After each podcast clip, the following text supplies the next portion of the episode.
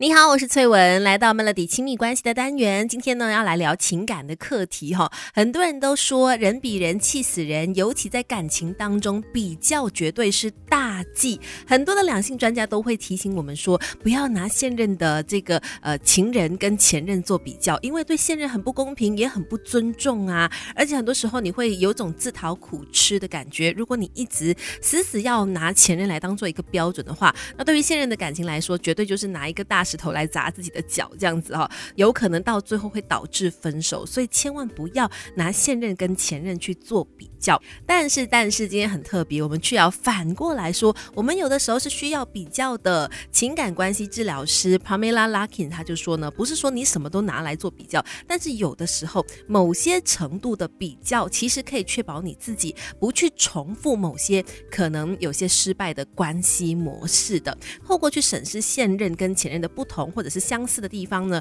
也许也可以避免你再次落入导致上一段感情结束的一个误区雷区。所以就是说，透过这样子的比较，可以知道说，哎，上一次有哪里做的不好，然后这一次呢，可能就可以再改进的部分哈。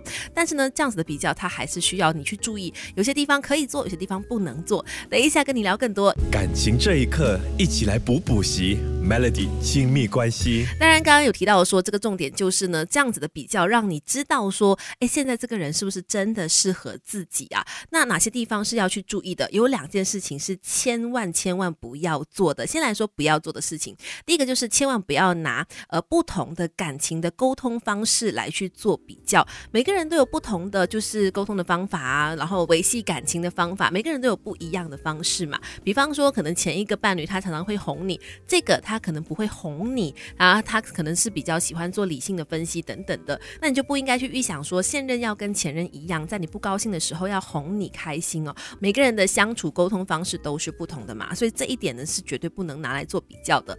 再来，也千万不要比较前任跟这个现任的习惯哈，尤其生活方式也是一样啊。不要说每个人不同了，一个家庭里面的不同的人也会有不同的这个生活方式，当然是不能够拿来做比较的哈。要不然的话呢，你就会很像一直在挑剔对方而已，也会为两个人的相处埋下冲突的种子。所以生活。方式沟通方式都不应该拿来做比较，那可以比较的是什么呢？魔镜啊魔镜，想要恋情修成正果，该怎么做？